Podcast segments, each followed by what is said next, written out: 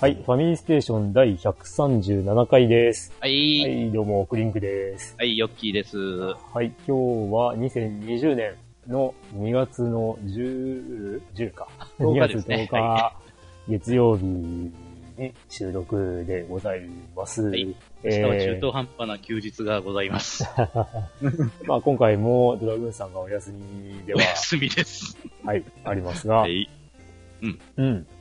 どうですかね、その、まだ配信されてないんですよね。うん、ゲーム大賞。会が。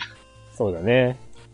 うん。まあ、結果は聞いていただいた通り、というような言い方になるんですけども、うん、まだ配信はできておりませんが、はい。はい。そんなタイミングで収録しておりますが、えー、まあお便りはですね、年末はい。からいただいているものがありますので、えー、そちらを中心に、えー今回はお届けしたいと思います。はいじゃあ、よろしくお願いします。はい、よろしくお願いします。フ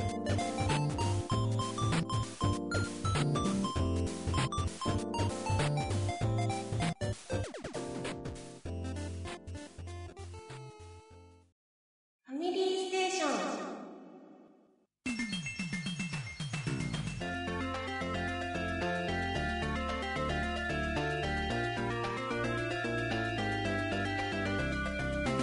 はい、ということで、ゲーム対象会が終わった後ですけども、はい。まあ、昨年末の12月から今まで、あ、そっか。どうそういうのね。うん、何をされておりましたか、という感じなんだけど、はい。まあ収録自体が12月の11日だったかなえーと、そうでしたっけ？うん、多分。うん。うん。まあそこからってことなんだけど、うんうんうんうーん、まあとりあえず僕クリンクから 行きましょうか。はい。とは言っても、うんゲームがね、あんまりやってないんだよね。うん。うん。うん。なんだかんだと。えー、まあ、あやかしの城ああ、やってましたね。はい。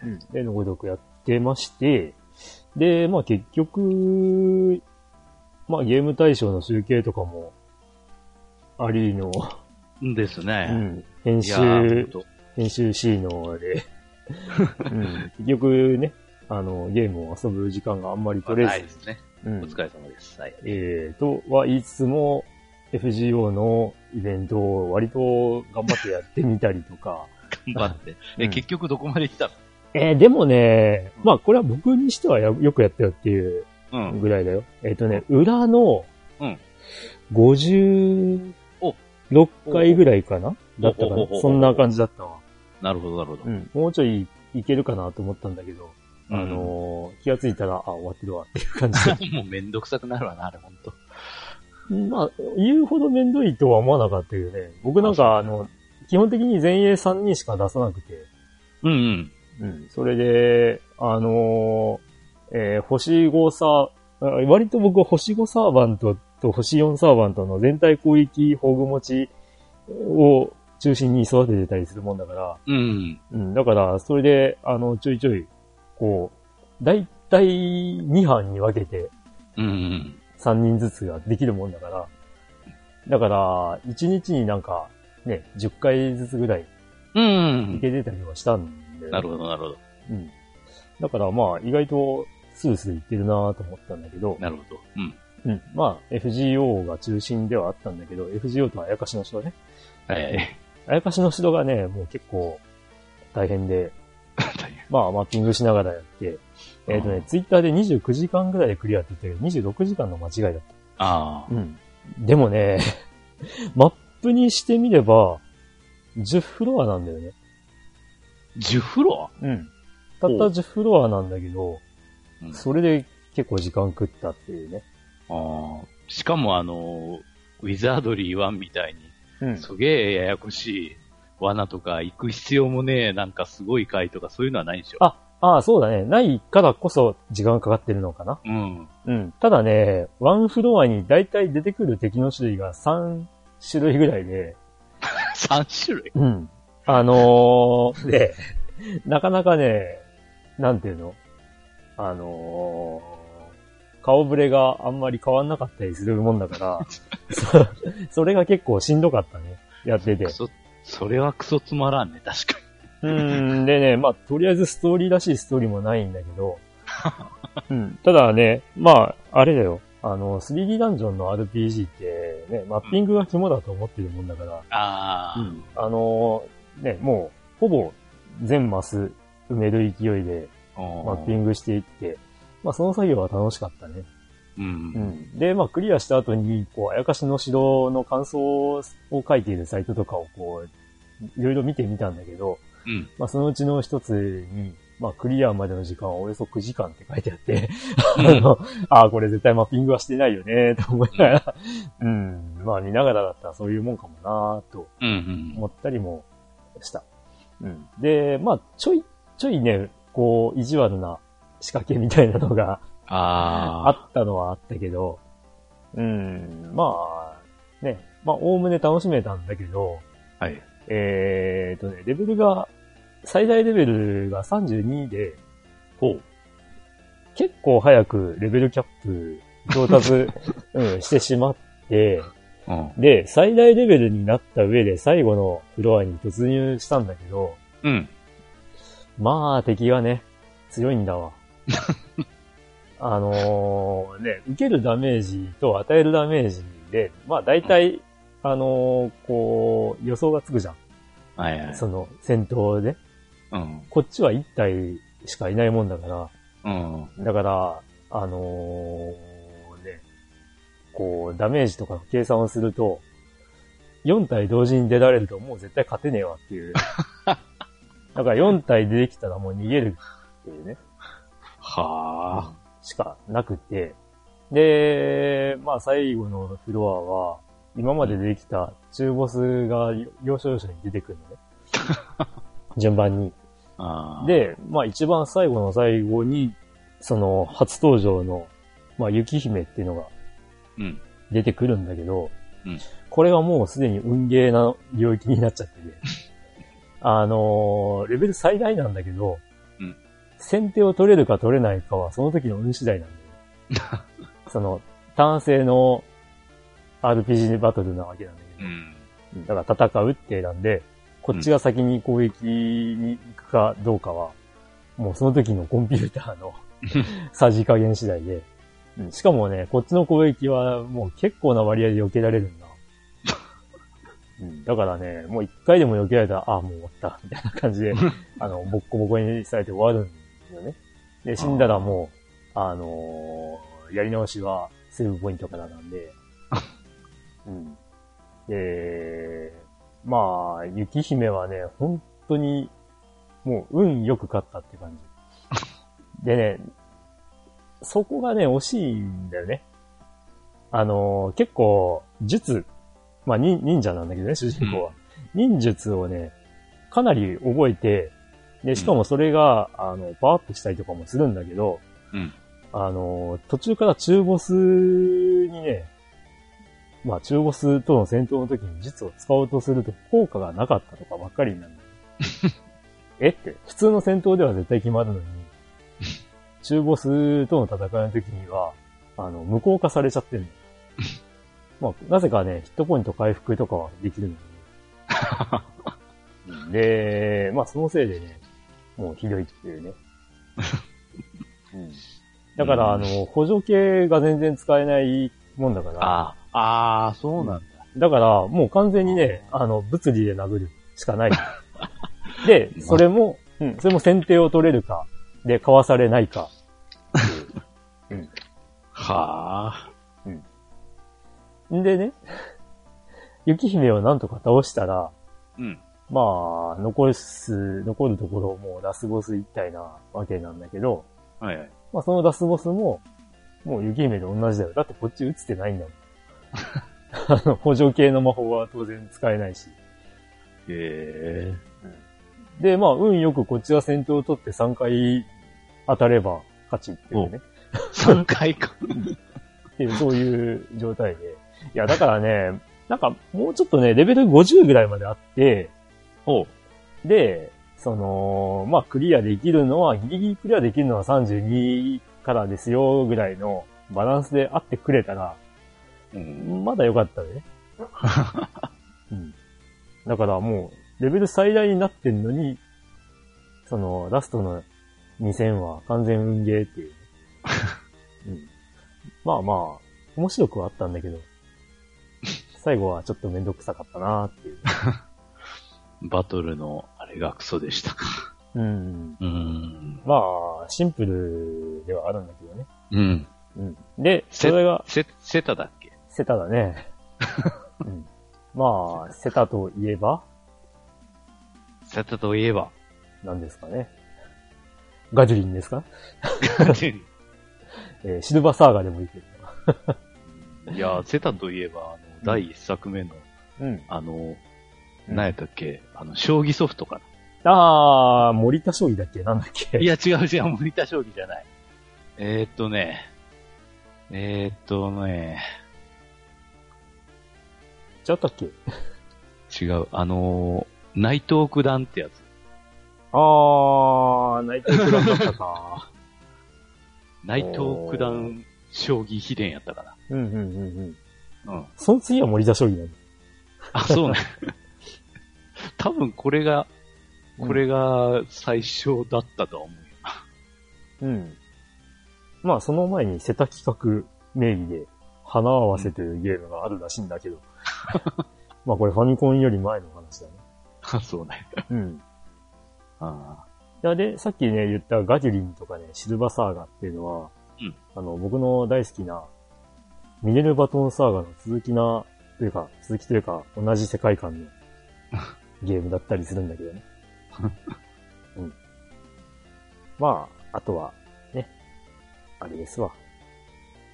スーパーリアルマージャンシリーズでおなじみですわね。まあ、そんなセタが、あ、でも、あれだね。3D ダンジョン RPG ってもしかして、あやかしの城だけなのかな？うん。そうなんか。多分。違ってたら、教えてください、セタの方。え、内藤九段将棋って何？世界コンピュータ将棋選手権っていうのに出たことあるほほほほほほ。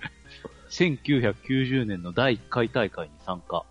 えー参加6ソフト中唯一のファミコンソフトで、2勝3敗の4位だった。へー。一方の大会にファミコンソフトはもちろん家庭用ゲーム機ソフトの参加例がないため、うん。本作が唯一。唯一だ。ほ家庭用えゲーム機の将棋ソフトで参加した世界コンピュータ将棋選手権。ー。すげえ、すげえ、すげえ。えー。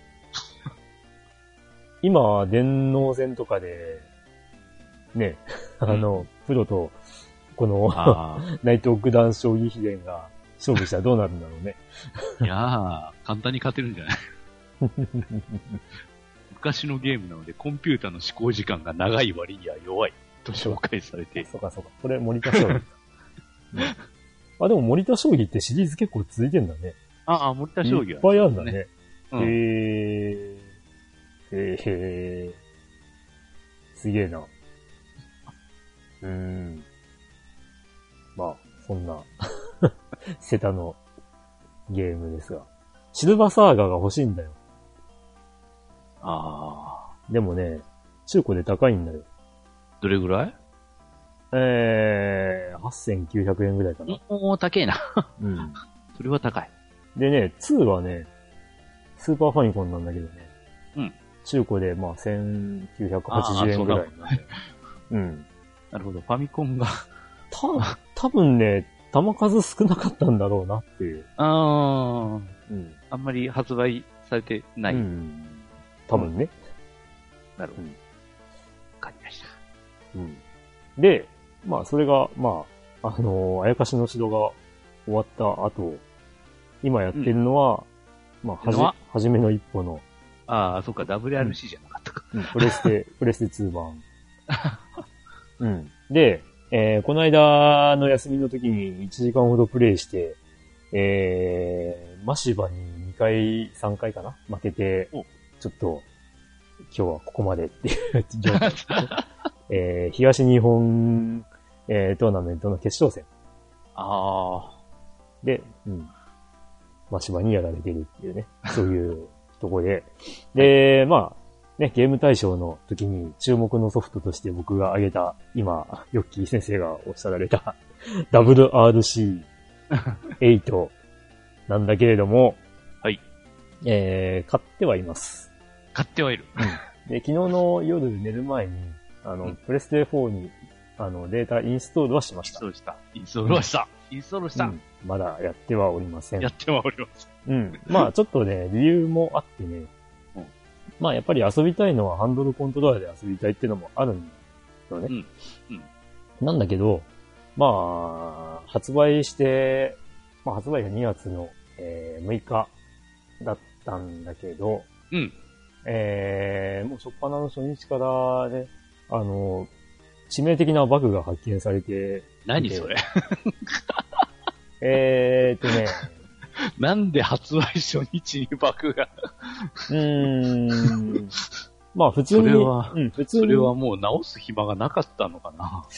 うーん。まさか気づいてないとかじゃ。いや、多分なんだけど、いや、多分なんだけど、あの、パソコン版とか、うんえっとね、海外の Xbox One 版とかが、うんあの、日本語に対応を途中からしたんだけど、おい。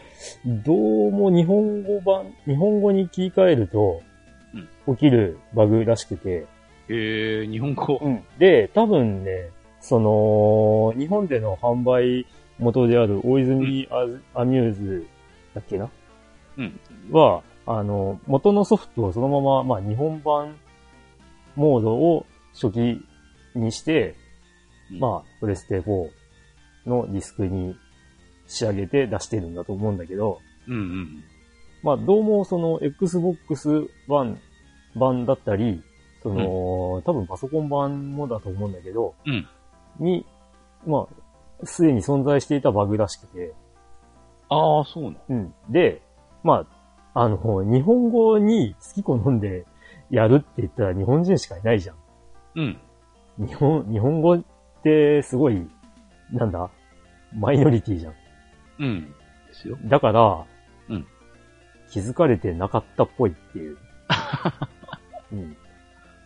だから、多分、その、日本語のプレステ4版を出したときは、そのもう完成してるゲームとして、日本語をベースにして、えー、出しますっていう状態。だから元々あるデータをね、日本語を、その、えー基本言語として、えー設定された状態を、まあゲームディスクに焼きましたよ、みたいな感じだと思うんだよね。あだから、その、日本語版にすると、えー起きるバグっていうのはそのまんま残った状態で出してるっていう、そういう状態だったっぽい。これは、これは予。想、予想でしかないけどね。うん。で、まあ、パソコン版であったり、その Xbox One 版で、日本語に対応したのがどうも1月に入ってからっぽいんだよね。ほうん。だから、まあ、その、海外の Xbox One 版を遊んでいた人が、その、日本語だとどうしても、ある場所で強制終了しちゃうぞって言っているのを1月10日ぐらいにツイートしてる人がいて、う。あうん。で、これってかなり重大なバグなんだけど、あのー日本語でしか起きてないっぽいから、こう、なんていうの？騒がれてないのかなみたいなツイートをされてて、うん。多分まさにその通りだと思うんだよね。あ。で、うんで、まあ、開発元がそれに気づかないまま、はい、日本版ですよっていうデータを、まあ、日本版ができましたよってデータを送ってきて、じゃあそれプレスしましょうね。っていう流れだったんじゃないかなっていう。はあ。で、どういったバグなのかっていうと、うん。えーっとね、表彰台に乗る順位でゴールするとうん。強制終了。クリア不可能じまあそういうことだね。キャリアモードっていうのが、まあ、チーム運営モードみたいなのがあるんだけど、ゃん。うん。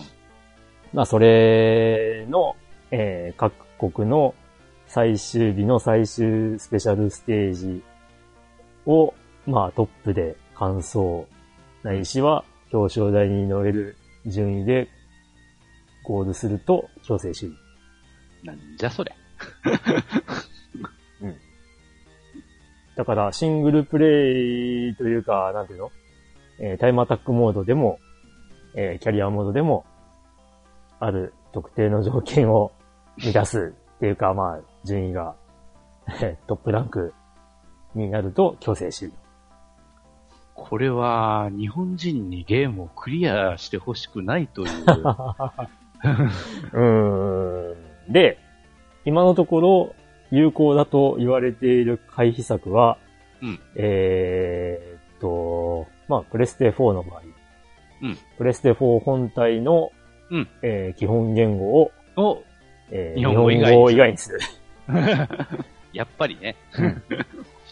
なので、えーっと、キャリアモードとか進めたい人は、うん。えー最終、最終デイ、まあ、あの、WRC 世界せ、世界ラリ選手権っていうのは、大体競技、中心の競技っていうのは3日間行われるんだけど、うんうん。えー、Day1、Day2、Day3 ってあって、うん。で、Day3 の、えー最終ステージの前でセーブをして、えー、プレステ4のシステム言語を、えー、英語なり、なんなりに切り替えて、えー、そこでそのポイントでいいんだ。まあ、みたい。ああ、とにかく、とにかく最後モードでゴールしなきゃいいわけです、そうそうそはははは。う。らしい。うん。それもなんかすごいなんか、うん。バグ自体がいい加減や。あー、うーん、どうなんだろうね。うんで、まあ、まだ僕はさっき言った通りやってないんで、うん。あの、どんなもんなのかはわからんんだけども、えー、まあ、とりあえずね、去年の10月、9月かな？うん。に、えっ、と、まずパソコン版が発売されてう、ん。しかもそれが一部の、えっ、と、ダウンロード販売に、えー、なんだ、特権的に販売されていて、で、まあ、有名なスチームはそれに含まれてなくて、ほう。だから、スチームを使ってる人は、確か、昨日だか一昨日だかから販売開始になったのかななんと。うん。だからもう、そこもすごい限定されてる世界だし、さらにそんな限定されてる中で、日本語を使う人しか多分気づかなかったバグなので、うんえー制作側も気づかなかったんじゃないかなっていうのが、えーそのまま残って、えー確実に、その、なんだ？時代が発動してしまう状態の日本語圏で発売されてしまったと。うん。だから、まあ結構ツイッターでは過激な発言とかもあって、これは返金とかのどころの騒ぎじゃねえぞみたいな。うん。そういうふうに言ってる人もいたりする。うん。まあ僕なんかはそのね、えっ、と、せっかくキャリアモードっていう、あの、チーム運営モードっていうのがあるもんだから、うんえーまあね、ラリーのゲームって、競技中は、まあ、英語でもできるゲームだから、うんあの、いいんだけど、ただチーム運営とかになるとわかんないじゃん。あの、英語わかんないとさ。うん、僕英語わかんないもんだからさ。だから、あのーせっかくだから日本語出るの待とうかなって思ってずっと待ってたわけよ。うん。で、去年の末にようやく日本語、日本語のプレステ4版が、えー2月に出るよっていうふうに告知されて、うん。ああ、やっとかっていうふうに思って待っていて、えー出たらこういうありさま 絶対に日本語バージョンではクリアさせねえ、みたいうん。な。日本語でやるなと。うん。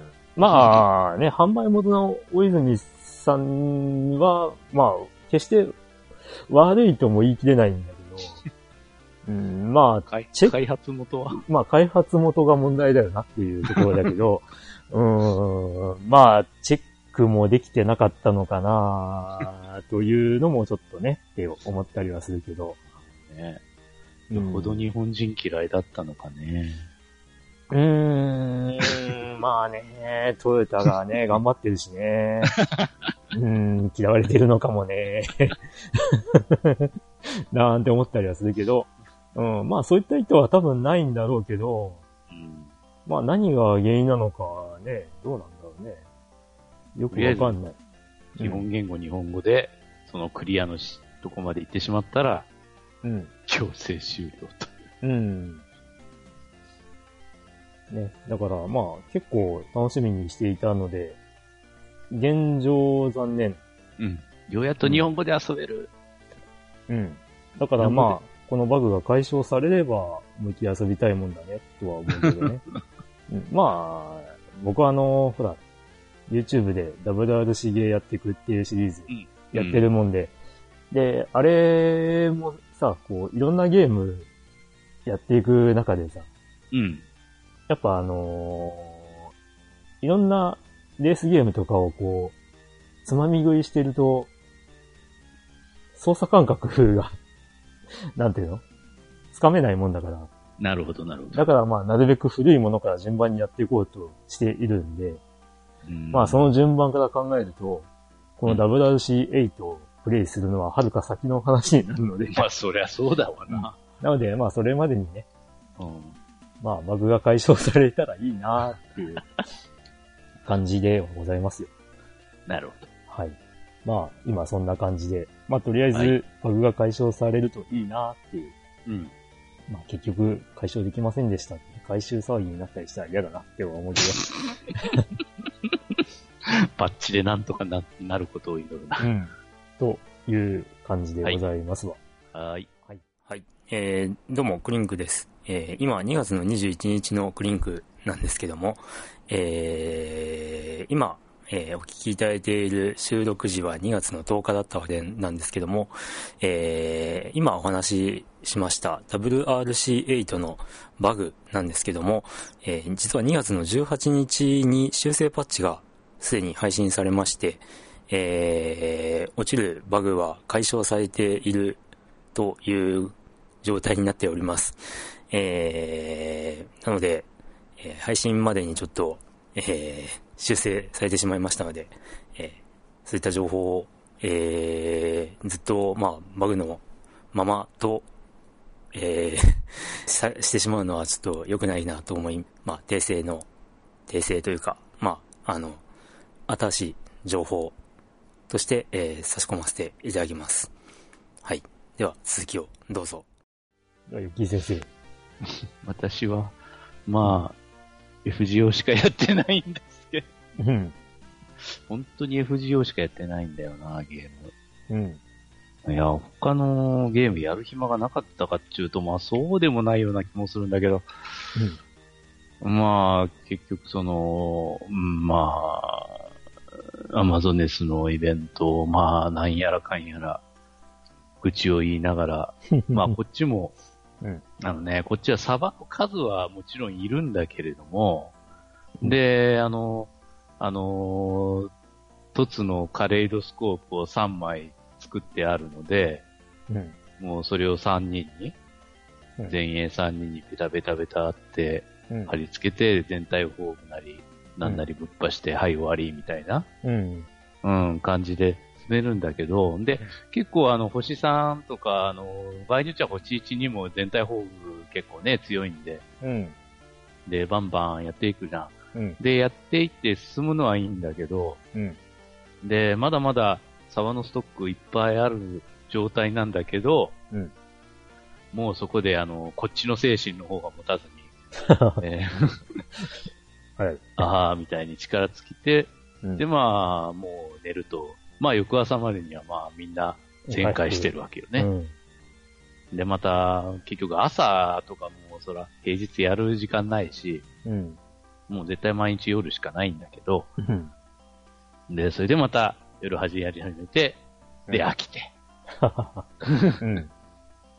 で、の繰り返し。うん。それで大体1日まあ、10回しか行かない時もあれば、まあ2、30回行く時もあったかな、みたいな。で、ようやっと、まあ表と裏合わせて200回。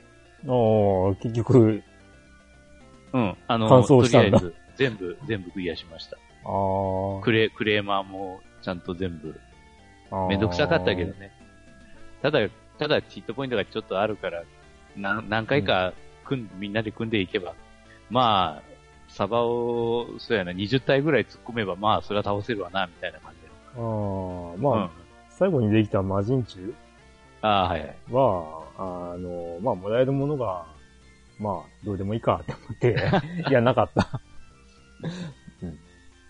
まあ、あれ、一応あれか、あの、裏になってから、あの、奇数回かける10回ごとに、うん。一体クレーマーが出てくるんで、あ、そうなんだ。まあ、うん。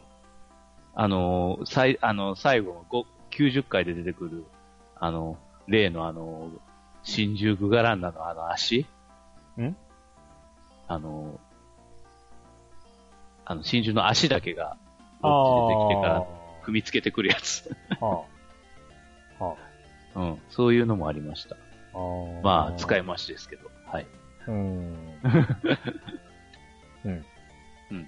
まあ、そういうのもめんどくさかったけど、とりあえずもう、数投入すれば数の暴力で。短、短、短期の宝具の、うん、あのー単体宝具か。単体宝具の、うん。あれをバンバン突っ込んで、で、もう力尽きたらまた新しいのまた、ってな感じが。うん。えそりゃ、そりゃ、いつか倒せるわ、みたいな感じの戦い方。うん別に耐久することもなくあんまり。うん。うん。ですね。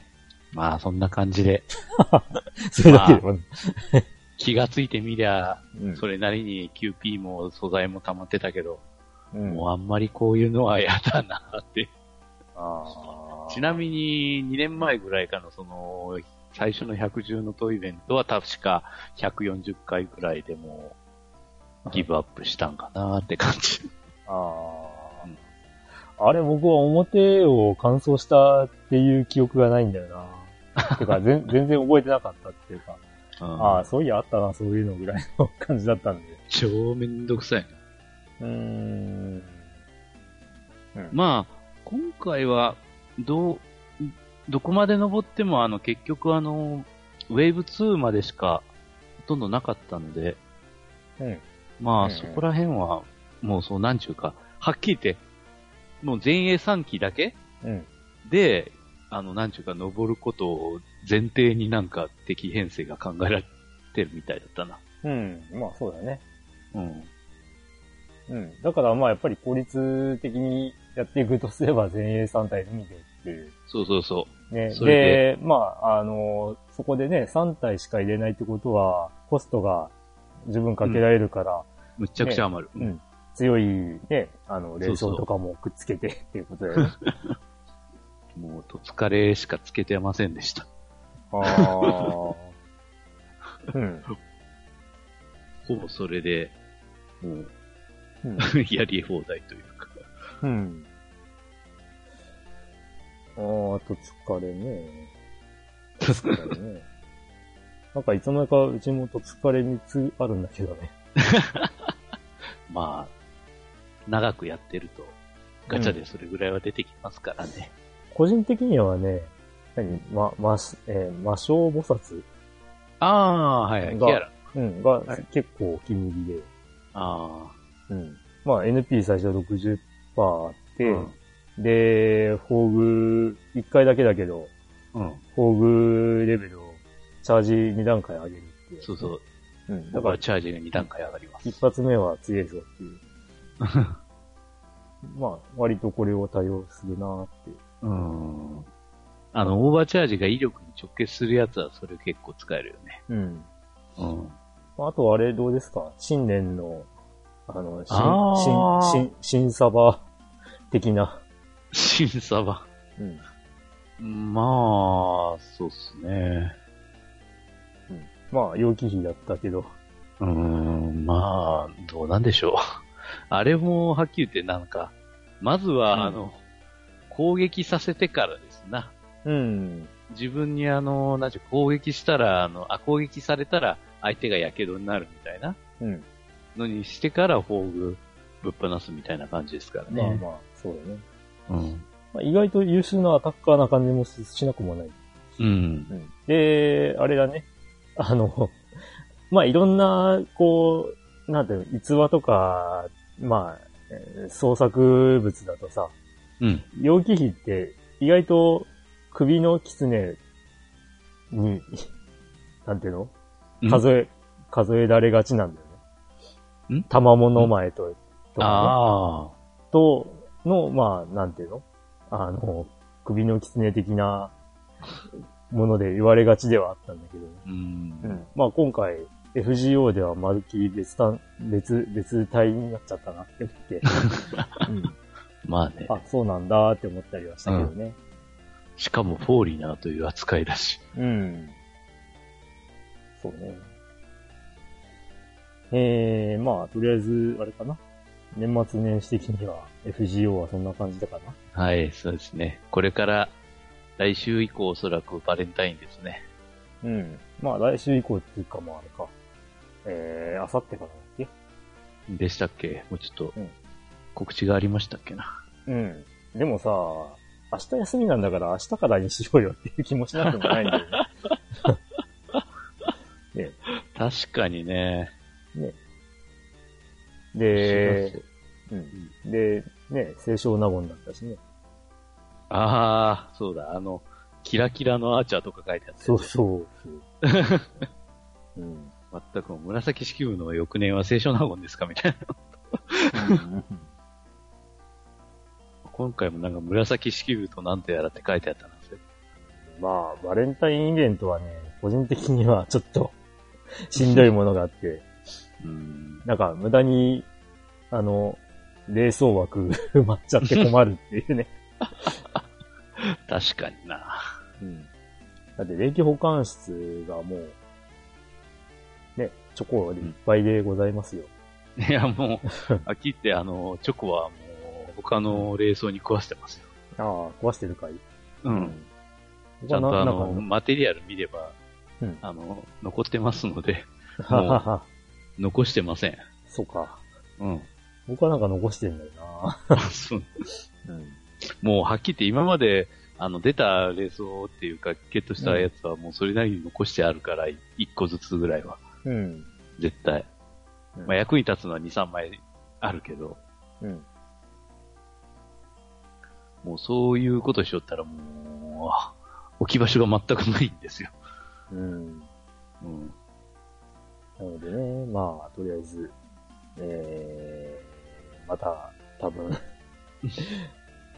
ね、枠埋まっちゃうんだろうな、と。まあね。うん。まあ、そんなとこですかね。そうですね。あ、また今度、強化クエストとかまた、また来るんか、みたいうんな。おうん。らしいね。うーん。なるほど。カエサルとマリエントワネットの強化か。うん。ほう。あ、そうだ。と。ん？いや、あん、あんまり関係ないといえば関係ないんだけど、うん。あのー、年明けに、あの、ファイアーエンブレムヒーローズの、うんうん あの、新春、新春キャラというか、うんうん。あのー、ガチャがなんか晴れ着を着たような。そうそうそう、があったんだけどね、うんあのー、まあ、4体新キャラで出てきてたんだけど、うんそのうちの1体がすごく欲しくて、うん。で、頑張っていたんだけど、全然出てくれなくて。で、なんかね、1月の中旬ぐらいに、うんなんかね、あの、星5英雄が必ず出ますよガチャみたいなのがああ。一回あって、うんで、それでね、まさかのその狙っていた、あの、新春陽子絹がね、出てくれるという、ちょっとミラクル、ミラクルがありましたよ。っていうのをちょっと思い出したっていう。か、死亡確定のやつね。しょうか。しかし、わしも、あの、ファイアーエムブレムヒーローズは一応、ログインだけはしっかりしてるんだけど、うん。ガチャは無料分しかほとんど引いてないので、うん。あの、オーブがむっちゃ溜まって、ああ。だからまあ、あれだよね。やっぱり欲しいキャラが、こう、ピックアップされているときに、うーん。まあなんだけど、まあなんか、ピックアップっていうほどなんか、ピックアップしされたやつが出ないなって思うんだわ。あ結構、フあのね、ァイアーエンブレムヒーローズの方がなんかすり抜けすごいなって思う時があって。うんうん。新春ガチャがね、もう本当に出なくてね。これ、これ、もう本当に手に入ってる人いいのって思ってツイッターとかで調べて、ああ、いるな、みたいな感じで。え うんちょっとこれ壊れてんじゃないのとか思いながら。星5全体の確率が、だいたい何パーセントやったっけ ?6% ぐらい？そのうち半分がピックアップ？っていう感じだったかな。うーん、そんなに高くないような気もするな、あれな。うん。まあでも、たまに本当に初回一発目無料じゃん。うん。その、ガチャが始まるときって。うんそれで一発で出るときもあるんだよね。ああ、その星5がね。そうそうそう。うん。だから不思議だよねっていう。そうそう、無料だ、無料分だけ、つまみ食いパパパーってやってるけど、うん確かに出ることは出る。うん。まあまあまあ、うん。どの世界もガチャは 大変だな。あーあと、星5ピックアップは3%だね。あ、3%か。うん。で、星5ピックアップと、うんその他の星5も3%。ああ、じゃあピックアップ率が一応半分で、なおかつキャラが、キャラが複数いるから、うんその、均等になるわけね、その3%。で、星4ピックアップが3%。うん。で、星4 55%、星3 36%というのが、まあ、えーと、思いがけない贈り物というガチャの、えー出現率、割合だね。ああ、でも他のピックアップ見ると意外とあるな。えっ、と、ー意外とある。週替わりリバイバル召喚その16っていうのは、うん星5ピックアップは4%。で、通常星5が2%。ああ。まあだから、これは明らかにね、ピックアップが、ちょっと確率高くはなっているけど。星5まあの中で3分の2か。うん。で、星4が58%で、あ、星3より星4の方が上なんだね。そうそうそう、星4のがね、上になったんだよね、なんか途中から。うん。あ、もしかしたら星3のキャラが少ないとかそういう話じゃないの？ああ、それはあるかもしれないね。うん。ただ、あの、最初は確か星3の方が出やすかったんだけど、途中から星4の方が出やすくなったんだよ。うん。1年ぐらいしてからかな、始まって。まあ、まあ、星4、星4でもまあ、なんか、えー、うんゲントスみたいなことはまあ、うんできるっぽいけど。できるできる。やったやった。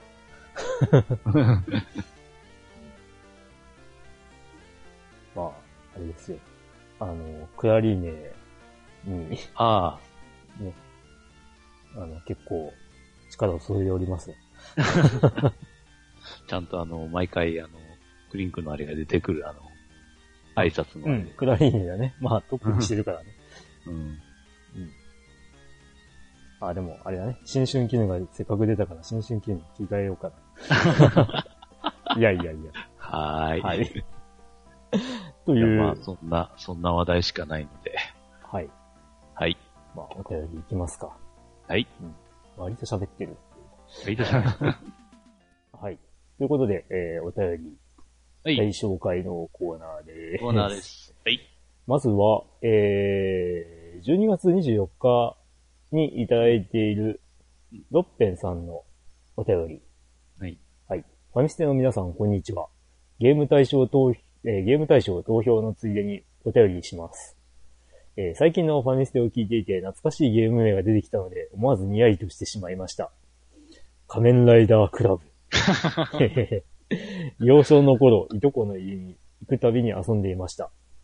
えーフィールドで雑魚敵を頭上からのジャンプパンチで金稼ぎ、お札が出たらラッキー。だけど、起動がいやらしくてなかなかゲットできない。うん。天井に頭をぶつけると頭が潰れて BGM が変わりユニークな仕様。うん。雑魚的で経験経験値をか、えー、雑魚的で経験値稼ぎをしていたら、いきなり中ボスのような敵、強敵が出てゲームオーバー。幼かった自分は、今日はどこまでいけるかな、などと無邪気に遊んでいましたが、えー大人になってからゲーム内容をネットで見て、あまりにも理不尽かつ鬼畜なゲームシステムに が然としてしまいました。こんな恐ろしいゲームをいつかクリアできるかな、などと、のんきに遊んでいたのかと。ちなみに初めて見た仮面ライダーは、ブラック &RX で、ゲームの元ネタの1号、2号、V3 は未だ見たことはありません。まあね。とりあえず今回はこの辺で、ではでは、ということで、はいありがとうございます。まあ、そら V3 までの古いもんね。うん。まあ僕らはね、あの、夕方に再放送とかで、ああ。ね、割と目にすることはあったんだよね。うん。うん。まあ昔は本当にね、こう繰り返し、その再放送することで、まあ、あれだよね。まあ、しこのシーズンも結構長いもんだからさ。うん。うん。だからね、そういうことで、こうね、子供を騙せていたんだね。まあでも今でもね、平成ライダーね、空ガから再放送とかしても十分楽しめる内容ではあるんだけとはど。思うね。うんうん。で、ね、僕はあの、空がめちゃめちゃ好きなんだけど、っていう話を、うちの、その、昔から家族ぐるみで付き合いのある、あの、両親のお友達の一家の息子さんにしたら、うん。うん。まあ、僕はブラック RX がすげえ好きですっていう風に言われて、で、あれ多分今見ても面白いですって言われて、あ、そうなんだって、ちょっと興味はあったりするんだけど、まあそのロッペンさんの思い出のライダー、うん。うん。ちゃんといつか見てみたいなと。うん。まあ仮面ライダーシリーズもいろいろね、出てきましたからね。うん。うん。アマゾンズとか。あ、まあ、うん。ねえ。うん。まあ仮面ライダークラブ、あ、そうだな。はじめっぽやめて仮面ライダークラブをクリア目指してやろっかな。おいおいおいおい。うん。コンティニュー不可能。うん。まあ、レトロフリークの中断セールがあるからこそ、やってみようかなって言える内容ではある。うん。まあ、昔攻略本持ってたんだけどね。マジか。うん。攻略、いや、だからさ、もう全然わかんないじゃん。うん、わかんないよ。だから攻略本を、まあ、買ってみたんだけど、うん。え、こんなん長いの？っていう 思って、まあ、絶望するために買ったような攻略本だったね。うん。そんな、あの、電源つけっぱでクリアできんのかよ、そこまで、みたいな。うん、ねえ。そんな内容だけども、まあ、ね、ネトフリの力を借りて、クリアを目指すのもいいんじゃないかなとはおー。思ってはおります。おー。はい。ということで、ロッペさんありがとうございました。はい、ありがとうございます。はい、それでは続いてですが、はい。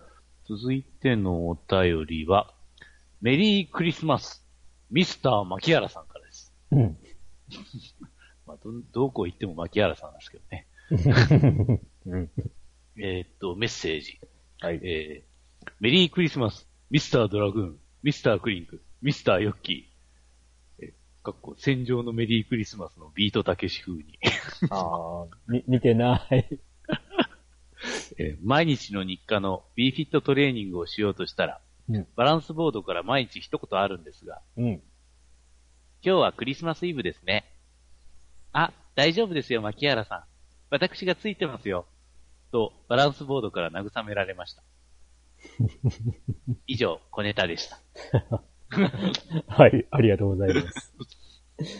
うーん、ウィーボくん怖いんだよな、彼は。いいよ。あのね、あれさ、こう、あの、起動しない、しなかった日数をね、カウントしてるんだよ。ああ、はいはいはい。だからね、めちゃめちゃ久々に、こう、ちょっと、あの、バランスゲームやりてえなって思って、WeFit、まあ、うちにあるの WeFit プラスだけど、うんあの、それを起動してみたら、あの、こんにちは、クリンクさん、千、二百何十日ぶりですね、みたいなこと言われて、なんではあいや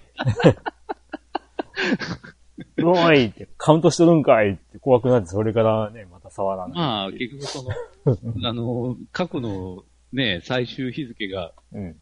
記録されてたら、今の日そこから付と、計算するんだろうけどさ。うん。千何百何十何日ぶりですね。うん。わざわざ言わんでよ。っていう。うん。察しろよって。久し、久しぶりですね、ぐらいでよかったんだよ。ねえもう余計なことを。やる気なくなったわ。じゃあまあね、あのーうん。うちの夫婦で話題話になったんでよかったんだけど。何年ほったらかしてんだよ。みたいまあしょうがない。な。しょうがないね。うんはい。はい。ありがとうございます。はい。続いて、サマルワタリさん。はい。えー、ファミステの皆様、こんにちは。いや、明けましておめでとうございます。サマルワタリです。えー、これは、12月27日に対してのお便りです。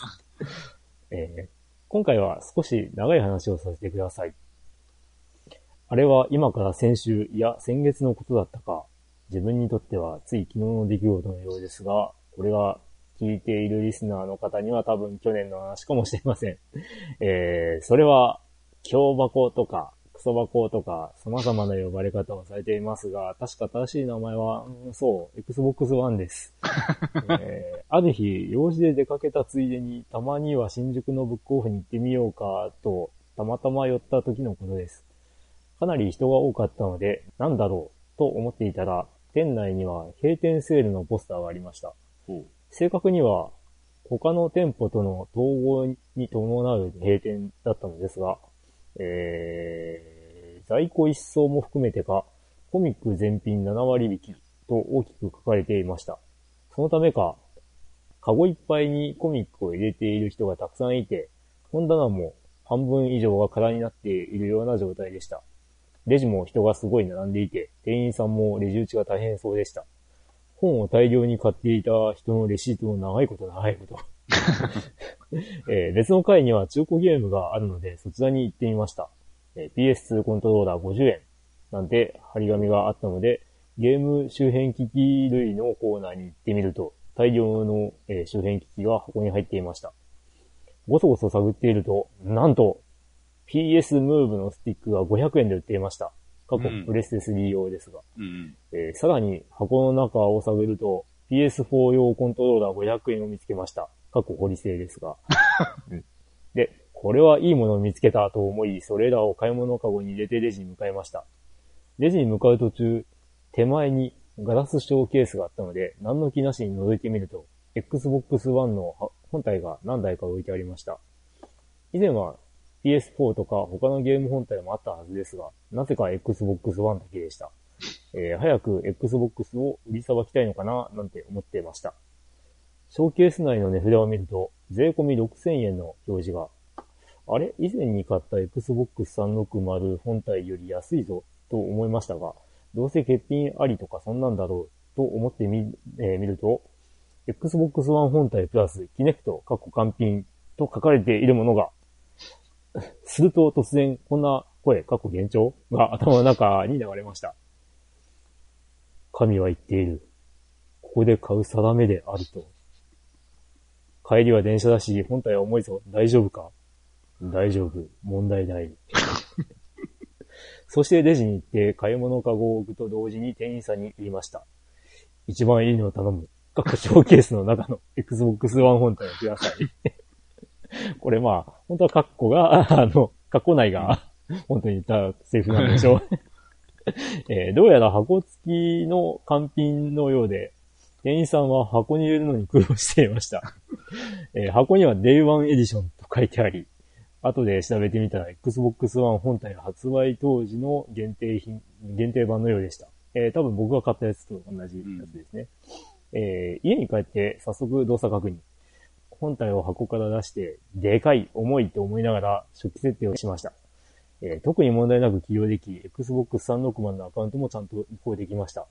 本体の更新ファイルだけでも3ギガ以上ありましたが、えー限定版特典でダウンロードゲーム3本ついてました。タイタンフォール2はすでに前の人が使っていてダメでしたが、キネクトスポーツライバルズと、えーダンスセントラルなどは未使用でした。おー前の人はキネクトに興味なかったんですね。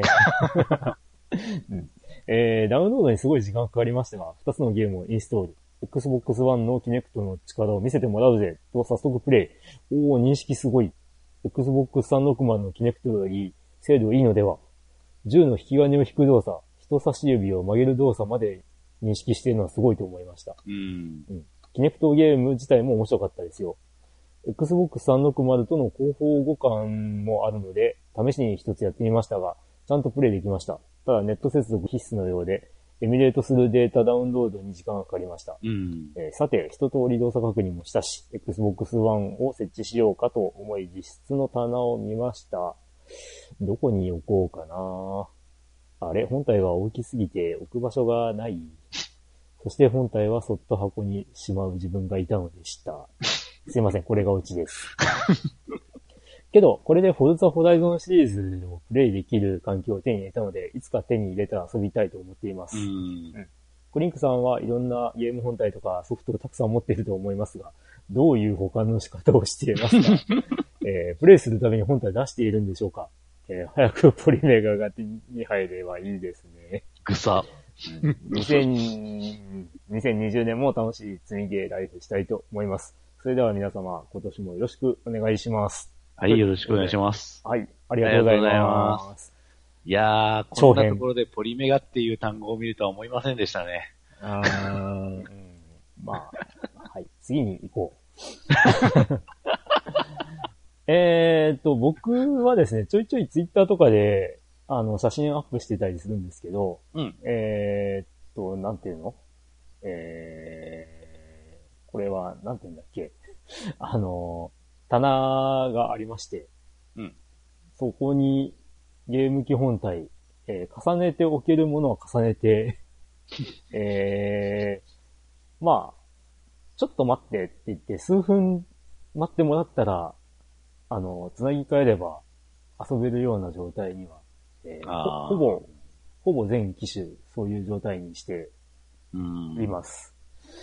えっ、と、Xbox One がでかいというお話でしたが、うん。えー、その1.6倍ぐらいの高さがある Xbox 初代っていうのも あったりします。確かにね、うん。弁当箱というにはかなりでかい。あ、違う違う違う違う違う。これは Xbox One X だ。あ、1X の方、ね。Xbox One X はだいぶちっちゃいんだ。そうそう。Xbox One は Xbox One X の、えーっと、えー、3分の2ぐらいの大きさになっているので、だっけ？だっうんけ、結構そんなに？、うん、結構薄くなっている。あうん。それで高性能だから、まあ、なるほどあ、す。ごいねっていう。これを、これでも小さい方だったんだ。確かにうんうんまあ、360と比べたらかなり薄くなったよな。うん、360も結構でっかいよね。うん。うん。でも、まあ、初代 Xbox の方がでかいんだけどね。で、だよね。だよね。うんあれはでかいよね。うん。えっ、とね、我が家でざっと見ると、でかさで言うと多分 Xbox の初代うん。と、無駄にでかいのが PS、あ、違う、PCFX。あ、PCFX はでかかったな。うん。無駄にでかい。本当あれタワー型の PC かっていうぐらいの。そうそうそう。でもね、持ってみると中スカスカっぽいんだよね。で、その、まあ、PCFX と同じぐらいかな？ちょっと背が高いかなっていうのが、えー初代のプレステ3。ああ、プレステ3ね。うん。はいはいはい。あれは結構なんていうか丸みはあるけど厚みもうん結構あって。で、めっちゃ重い。うん。うん。重かったっすね。うん。で、まあ機、まあ、うんでもあれだよね。プレステ4プロも、Xbox One X も、小さい代わりにめっちゃ重いよね。あ、結構ね、うん重いのは重いです。うん。うんそうそうそで、えーっとね、3DO リアルの上にセガサターンが置いてあります。う。おお。で、まあ、あんまり褒められたものではないんだけど、うん。Xbox One X の上に初代 Xbox があって、えーその Xbox の上に、えー、DuoR が置いてあります。なんかそれ、うん。結構下の方がちっちゃいんじゃない？うん。でも、下の方がずっしりしている。でしっかりしている。しっかりしている。うんで、あのー天面が平面なので、積み重ねるにはそういう条件が。なるほど。うんなるほど、なるほど。で、その上の棚の段には、えープレステ4 Pro があって、その上に、えー薄型のプレステ3があーあら乗っかっている確かに PS3 の上には乗せられない。られない。そうそう。うん横にスライドする蓋なので、あの、うん薄型はね。ですね。まあそんな感じで、えーまあ割とすぐ遊べる状態になっております。Wii U がテレビの、えーすぐ脇に置いてあったり。なるほど。で、一番離れて置いてるのはスイッチだな。ああ、まあね。ススイッチ。は、スイッチさ、これもうちょっと簡単に HDMI つなげるようになんないかな。ああ、うん俺もそう思った。なんか、ね、ほぼ、ほぼ携帯モードでしか使ってないからな。うん。これめんどくさいんだよね。なんかわざわざ蓋開けてさ、うんそこに差し込んで、その差し込む、なんか向きもなんかちょっと、うん、どうなんこの向きもって思いながら。ここに蓋が、いや、最初とか本当ここに蓋があんのかよって思って。うん、なんだこれ蓋はとか思って。だからね、あの、リングフィットアドベンチャーとかをテレビ画面でやるときに、えーまず、まずやらないといけないのは、その、HDMI ケーブルを繋ぐのがもうめんどくさいっていう。ですなう。ん、もう外側からね、簡単にサクッとさせればいいのにっていう。うん。それにはそれは確かに思ったなわしも。うん。で、まあね、えー九段のね、ポリなんちゃらさんが、あの、届いたら、えーこのセガサターンと、あと、棚に載ってないんだけど、棚の手前に置いてあるプレステ2とか、あ,、うんうんあと、ね、えーっと、棚の一番上の段に乗っかっている、えー、なんだっけ、ワンダーメガ2。まあ、メガドライブ、メガ CD だね。なるほど。と、えー、なんだ、えー、ディオ R は、えー、ちょっと撤去してもいいかもしれない。なるほど。まあ、届けばね。届けば、はい。ということで、えー次行きましょうか。その話題はもう完全スルーなんですね。うーん。あまり語りまあたくない、ね気持ちは、気持ちはわかるんですが、はい。はい。まあ、だからここで言ってもうん。何にもなりませんしね。ね、だからね、あの、WRC8 のパッチ、はよしろよって言ってる人、ね、お怒りごもっともなんだけど、あもっと長い間待ってるものを抱えてる人は、たくさんいますから。ー まあ、まあ、うん、うん、まあうんまあね。まあ、はい待とうぜっていう。はい。はい。はーい。ということで、えー、その第さん。えっ、と、Xbox One はいいゲーム機なので、うんえーぜひ、あの、ね、常設できるのであれば、常設して遊んでいただければとそうですね。はい。あの、フォルタシリーズ、うんフォルタホライゾンシリーズも、ね、バッチリ遊べますので。楽しいです。うん。はい。まあ、ホライゾンは無理にワンからやらやろうとせずに、もう、最新のからやってもいいかもしれないですがね。うん。最新が一番楽しいかもしれない。だよね。ううん。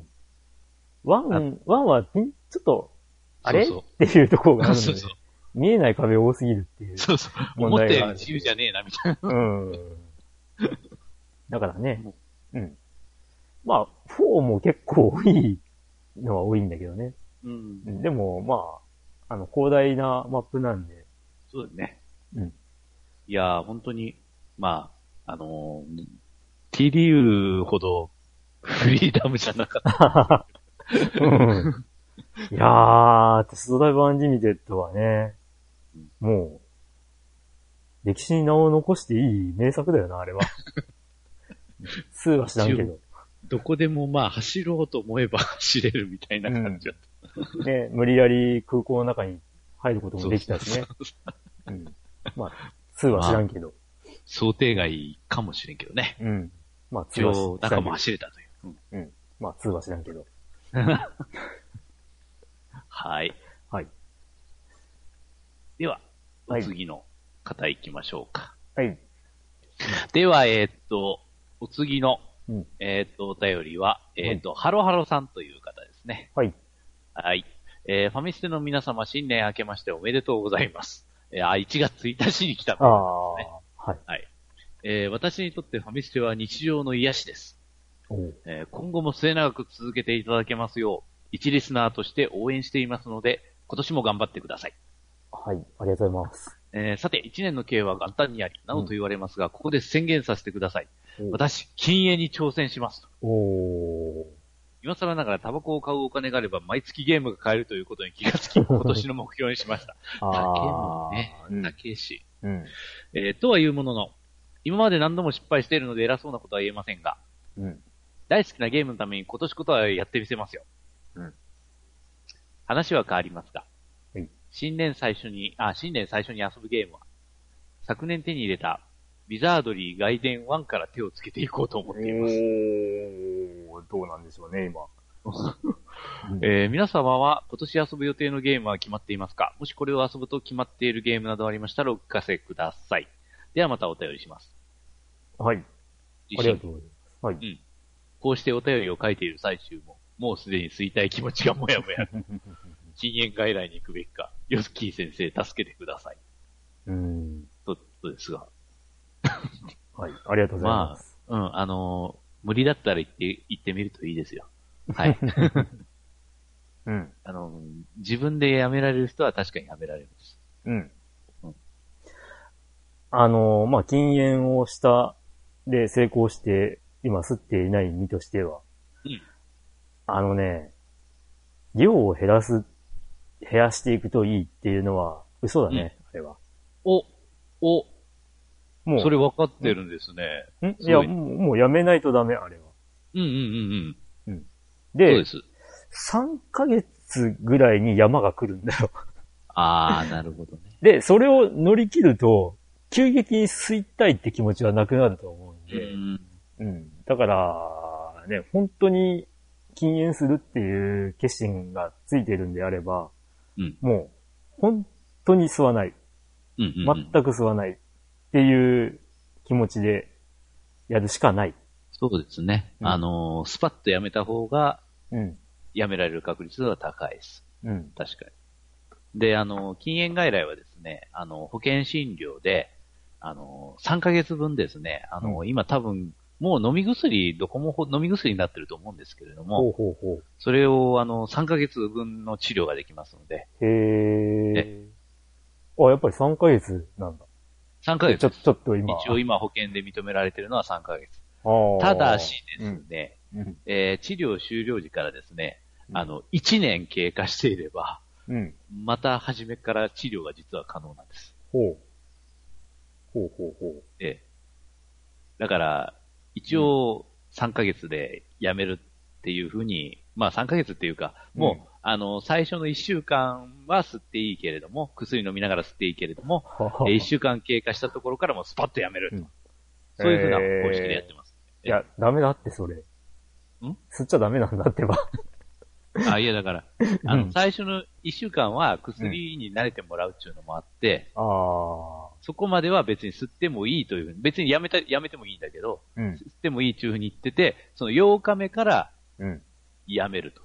うん。そういうふうになってる。まだからまあこれはちょっと薬に早々慣れる時間も確かにあの、確保しているようなもんですけど、あ、ほうほええ。う。うん。まあ、あの、僕が辞めた理由っていうか、辞められた理由というのが、うん。まあ、まさに、ハドハドさんがおっしゃっている通り、タバコ買わなかったら、他のものが買えるんじゃねっていう、単純な計算でした。うん。うん。割とヘビーな、ヘビースモーカーだったので、うん。1日にね、えっ、と、1.5箱うわぁ。ぐらい吸そってれはいた結。構やな。うん。で、まあ、赤丸ごろを吸っていて、あー、で、ねえ、っ、と、最初吸い始めた時280円だったと思うんだけど、うんうん。えっ、とね、320円に、確か300円から320円になるっていう時にやめるっていうことを決意して、で、えー、まあ、およそ半年ぐらいで、すっぱりやめられたって感じかな。うーん。うん。だってさ、1日にね、うん。あ、2日で、えっ、と、なんだ ?900 円？ぐらいかかってるわけじゃん。一箱うん300円だったとして。うん。うん。で、1ヶ月、じゃん。うん。ね、何ゲ千円だよ買えますよ。何千円だよって話だし、うん。うん。まあその時に計算した時ゲームじゃなくて僕漫画だったんだけどね。ああ、なるほど。あれ、漫画、漫画だいぶ買えるじゃんって。今、んもう高えしね、タバコマジで。うん。うん、ねだから、もう本当にね、やめたいって思ったらもう、もうスパッと。うん。うん。だから、ね、禁、禁煙のね、一番の、僕の、僕にとっての一番の薬は貧乏だったね。しかもさ、そういう、その、なんていうか、貧乏な人に限ってタバコに手出してね。タバコとかお酒だよね。うん。あのさ、こう、なんていうの、貧、貧乏な人の描写としてドラマとかで、漫画とかでよくありがちなのがさ、うん。あの、酒、酒持ってこいとかっていうさ、飲んだくれ親父がいるじゃん。うん。飲んだくれるほど、さ、酒買える金あったら、もうちょいまともな生活できるんじゃないかなとか思ったりすそうるんだけど。なんだよね。うん。あれ不思議。あの、なんちゅうか、タバコ、酒、ギャンブルとかそこら辺のね、うんう。ん、あれだよな、描写に使われるけど。うん。ね、あの、本当に貧乏だったらね、酒も飲めないしね、タバコも飲めないしね、ギャンブルもできないはずなんだそうそうそう。やつなんだよ。うん。だからそうね、だよ。ああいう漫画とかの描写ってファンタジーだと思ってるからな僕は絶対ないわって思って。食うに困ってるはずだもんね、ほんとうん、そうそうそう。ね、うん。なんてね。今460円もすんだ。ですよ。うわー、すげえどんどん上がっていくことは今後多分受け合いですよ。うん。っていうか、今年の4月からまた健康増進法がまた改正されててさ、うん。あの、本当に公共の空間の、うん。やっぱりあの、喫煙中のがほぼできなくなってるんだよね。うん。うん。結局その飲食店とか、うんそういうのもほとんど例外なしで。うん。あと、パチンコ屋もそうか。うん。パチンコ屋なんて本当唯一吸い放題の場所だったぐらい。まあ、ね。うーん。まあ、あの、うん僕は本当に、なんていうか、まあ、うまいことやめられたなとは思う。うんうんうんで、辞めた後に、その友達とかの飲み会とかで、ああ。こうね、友達が吸ってるのを、こう、なんていうの？こう、目の当たりにしてうん、苦しむんじゃないか、みたいに、うん。あの、多分禁煙をしてない人は思うかもしんないけど、うんあの、禁煙成功してると、本当にね、あの、吸いたいって思わなくなっちゃってるんで、うんうんあの、全然ね、吸いたいとも思わないし、うん。うん。あの、隣で座れてようが、なんだろうが、うん。ああ、まあ、タバコ吸う気持ちわかるから、吸ってていいよ、みたいな感じだし、うん。別に気にすることねえよって。あの、全然吸いたいと思わないんで、みたいな。うん。でも内心では、ようそんな金があるなとか、そういう意味の。ああ、そんなには思わなかったけどね。あ、そうだよ。うん。ただね、いまあ、友達はすごい気にしてくれるんだ。ああ。うん。ああ、タバコ吸っていい？みたいな感じで。あもう全然、全然問題ないよ。うん別に自分が吸うわけじゃないし、みたいな。うん。まあね。うん。ってな感じでね。なるほうん。だからまあ、まあぜひ、えー、禁煙頑張ってください。それとえーそれとウィザードリー外伝、ああ。頑張ってください。僕もやんなきゃなんだよな。ね、せっかく、ね、あの、ゆき先生に買ってきてもらったのに。ああ、そっかそっか、そうやった。うん。やんなきゃだよね。うん。で、オートマッピングがあるんだけど、うん。僕は手書きますよ。いや、あの、オートマッピングだとね、情報が不足するんだよね。どうしても。こここに何があったとか、ここにどうはいうメッセージがあったとかなるほど、なるほど、ど。なるほど。うん。だからやっぱりね、あの、結局手書きで残したいんだよね。なるほど。まあそんな感じで。はーい。はい。ありがとうございます。はい、ありがとうございます。はい。次が、木川隆一さんっていう方ですけど、ちょっとこれも長いので、ちょっと自分が読んでみましょうか。はい、はい。はい。すいません。えっ、と、木川隆一さん。はい。さよなら2019年。そしてようこそ2020年。この前置きならいつ読まれても問題ないです。木川隆一です。はい。普通のお便りは何年ぶりでしょうか、うんえー2019年はとうとうゲーム大賞をも忘れるありさまで。さて、はい半年、いや、1年近く前に発見したことではあるのですが、はいほぼ条件が分かったので、うん配信終了した iOS アプリの中で、iOS8 にてサービス終了となったメガドラアプリで、うん何本かは iOS、えーうん11以降でも動作可能であることが判明しました。ほうほう。ただ、手順が少々面倒なので、ここにそのテクをお知らせしたいと思います。テクニックが、テクニックが必要なのか。そそれをずーっと書いてるな、これ。えっと、このテクが使えるのは iOS、えー9以降であること。うん。えー当然ながら配信時に購入済みであること。うんえー使えるタイトルは、ゴールデンアックス、うん獣王記、おファンタシースター2、うん。スペースハリアー2、うんえーガンスターヒーローズの5本。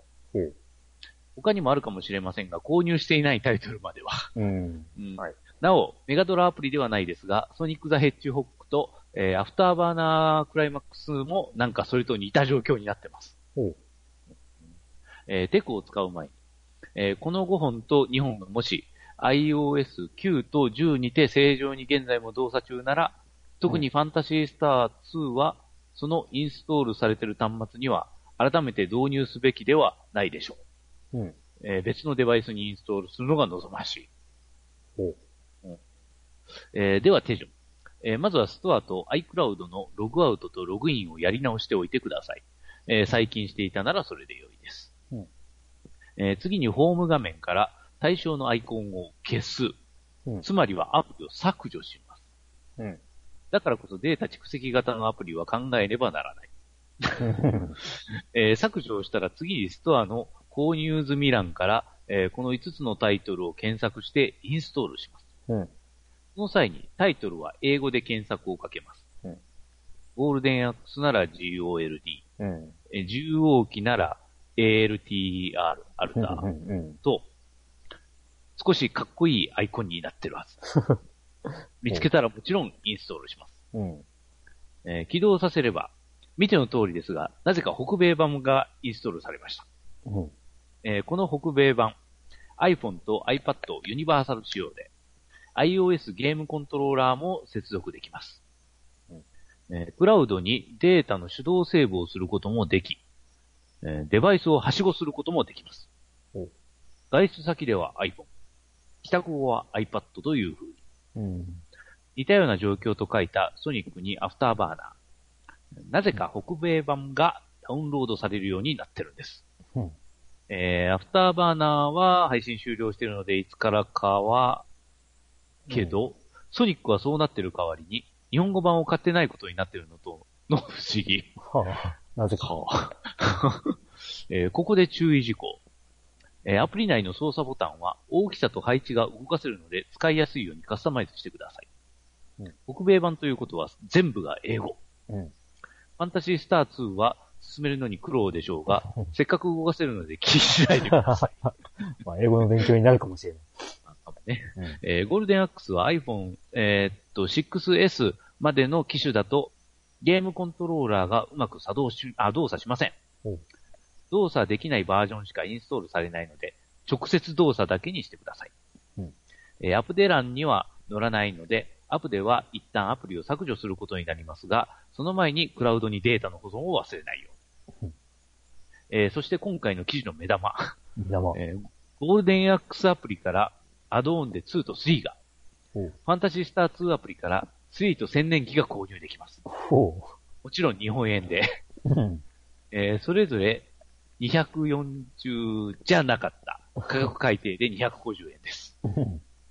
以前に単品アプリでのゴールデンアックス2と3を購入していた場合は、購入せずとも購入データの更新をしたら、一定期間は動くみたいですが、ほえーこの状況、あちらで配信が続く限り多分可能でしょう。うん何年か越しの iOS デバイスでのファンタジースターシリーズのプレイ。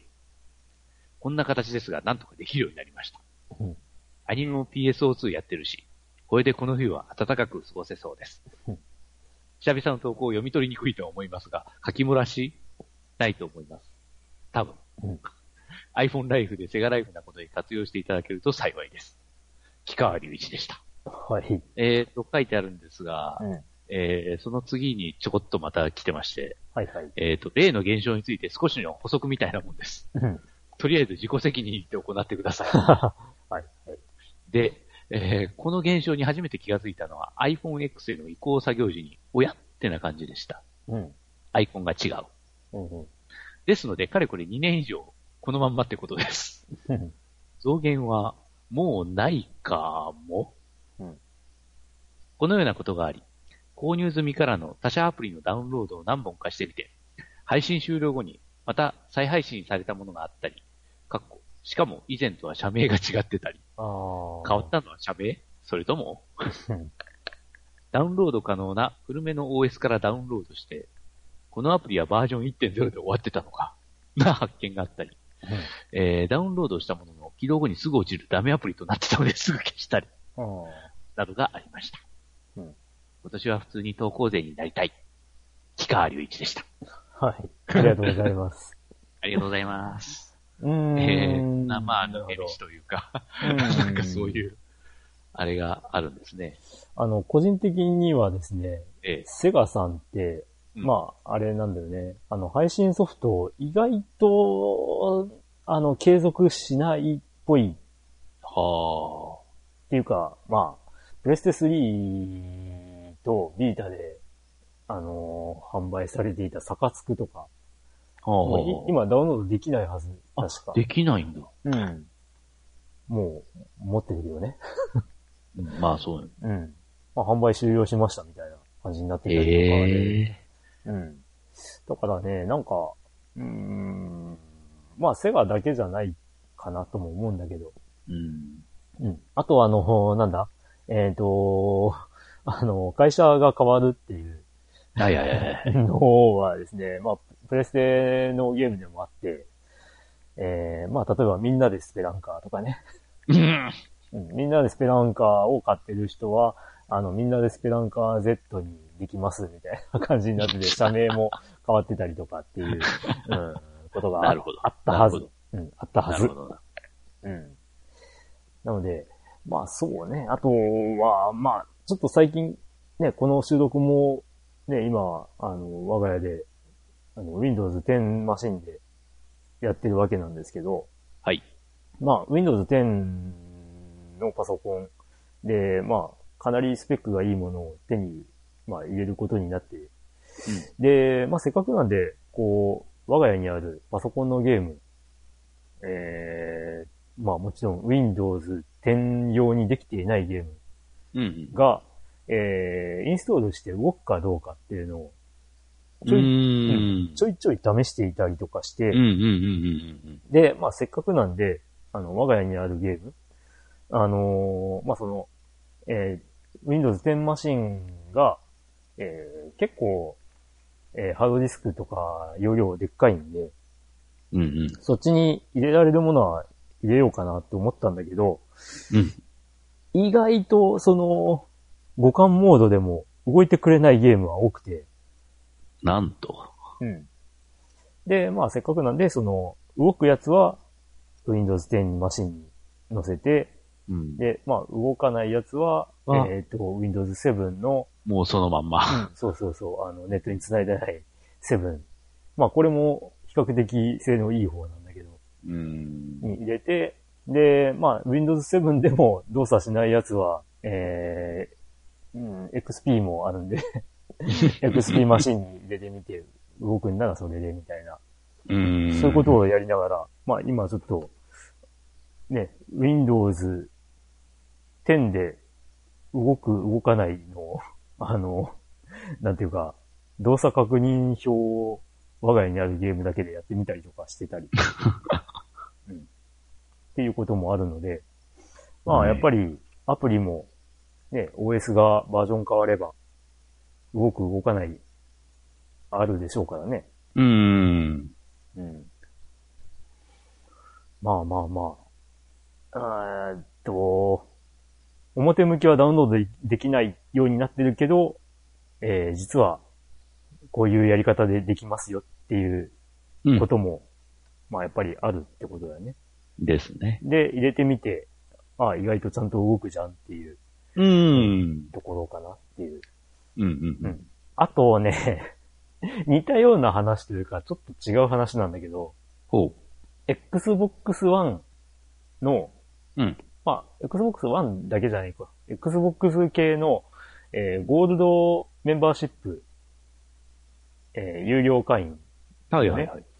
で、えー毎月、その、ね、ゲームを、こう、無料で3本ぐらい、こう、くれたりするんだけど、うん。えー何ヶ月前かな？結構前なんだけど、あの、悪魔城ドラキュラの月下の野草曲うん。が、あの、フリープレイで出てたんだけど、その表示、うん、表示をそのまんまこうダウンロードってやると、あの、あなたの地域では購入できませんって表示が出て、できなくて、はうんって思っていて、で、調べてみると、うん。なんかね、あのー別の検索のやり方で、えー日本語タイトルで検索だったかな？うん。すると出てくるふ方方だと、えっ、と、ちゃんと無料でダウンロードできますよ、みたいな、うんそういうのがあって、ちょっと Xbox ね、あの、日本版もうちょっと頑張れよっていう感じなんだけど、うん。うん。うん。そんなこともありますわっていう。ね。まあ今のところプレステの PS プラスではそういうことはないかなって感じなんだけど。うん。はい。どうですか？ヨッキー先生は。うん？あのー過去のソフトを最近のマシンに入れてみたとか、あれ、ああ。あれ、前の Windows の対応のやつだけど、この Windows で動くのかなとかって試したことがある思い出とかそういうのはない？もうかなり前やから。うん そこら辺はちょっとあれやな。うん。まあ今回ん僕が Windows 10でこうやってみて思い出したのは、あのね、昔やっぱり同人のゲームソフトっていうのがかなり流行った時期があって、ね、あの、渡辺製作所なんかもうその筆頭なんだけど、う。うんん、そのね、クイーンオブハートとかはい。はもうずっと持ってて、で、まあ今回 Windows 10に入れてみて、あの、まともに動かねえな、これっていう感じにはなったんだけど。うん、うーん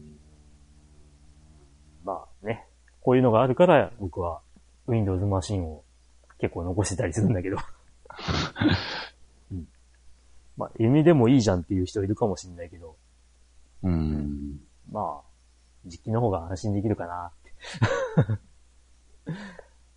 まあ、そんな OS 事情かな。うん。はい。ということで、はい。じゃあ、木川さんありがとうございます。はい、ありがとうございままあ、また何かそういうのがあったら、教えていただければ。はい。ということで、えー、お便り大紹介のコーナーでした。はい。